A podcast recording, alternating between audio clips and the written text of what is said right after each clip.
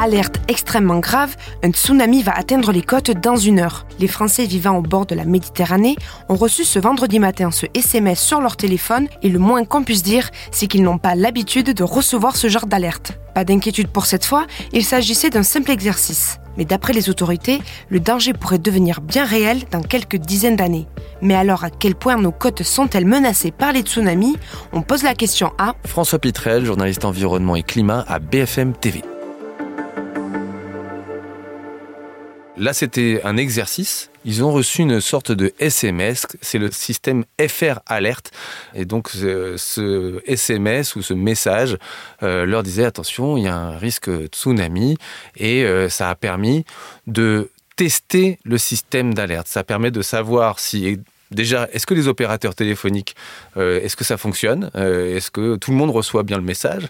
Ça permet aussi aux autorités de euh, comprendre un petit peu, en fait, toute la coordination qui peut se mettre en place. Par exemple, à partir du moment où il y a l'alerte FR Alert tsunami en Méditerranée, eh bien, euh, il faut qu'on puisse surveiller le niveau de la mer avec des marégraphes, des systèmes donc de mesure.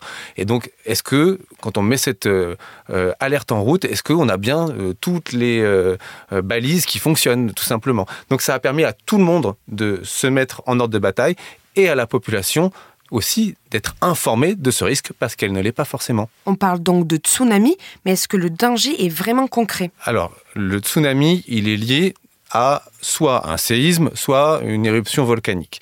Euh, la Méditerranée est une zone volcanique et euh, donc notamment en Italie. Et puis il y a aussi régulièrement des tsunamis. Il y en a eu un petit en 2021 euh, de quelques centimètres. Donc euh, l'UNESCO estime qu'il y a quasiment 100% de chances que dans les 30 prochaines années, il y ait un tsunami sur les côtes françaises. Alors après, il y a tsunami et tsunami. ça peut être de quelques centimètres et ça peut aller jusqu'à 1 ou 2 mètres. Et la zone concernée est très importante. Il y a un organisme qui s'appelle TASOMA, un organisme du CNRS, conduit donc pas mal de recherches autour de ça. Il y a 188 communes qui sont euh, impactées, potentiellement impactées, 175 000 habitants. Mais surtout, on est sur la côte d'Azur. Et donc aussi beaucoup de touristes, près de 150 000 touristes par jour à certains moments de l'été. Et avec, euh, dans les Alpes-Maritimes, jusqu'à 2500 habitants au kilomètre carré. Donc potentiellement pas mal de gens concernés. Et une vague, elle peut être euh, assez dangereuse, disent les spécialistes, à partir de 50 cm ça paraît pas grand chose. Hein. Si vous habitez euh, euh, dans le sud-ouest, euh, ben, vous avez régulièrement des vagues de 1 mètre, 2 mètres, 3 mètres sur les plages d'Osgore. Mais en fait, une vague de tsunami, elle est très rapide. Elle va à 30 ou 40 km heure. Vous n'avez pas le temps. Elle fauche tout sur son passage. Elle, elle est vraiment beaucoup plus impactante qu'une vague classique de houle. Et sinon, que faut-il faire quand on est confronté à un tsunami? À partir du moment où vous recevez l'alerte, en gros, il faut partir le plus vite possible à l'opposé du front de mer. Euh, la zone qui a été délimitée en Méditerranée euh, sur, euh, sur la côte d'Azur en France, c'est tout ce qui se trouve en dessous de 5 mètres de hauteur jusqu'à 200 mètres à l'intérieur des terres depuis le front de mer. Donc toutes ces zones-là, il faut l'évacuer.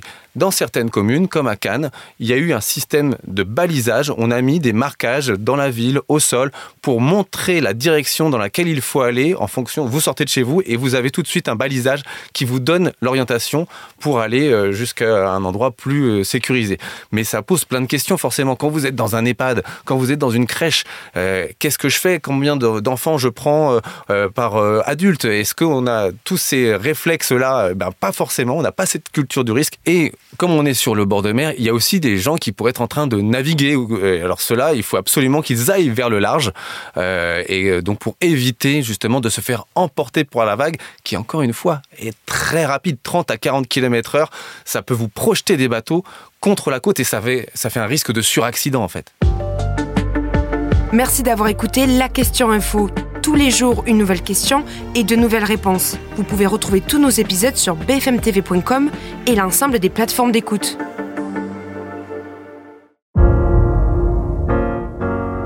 Vous avez aimé écouter la question info? Alors découvrez le titre à la une, le nouveau podcast quotidien de BFM TV. Les grands récits de l'actualité, des témoignages intimes, c'est tous les soirs sur vos plateformes préférées. À bientôt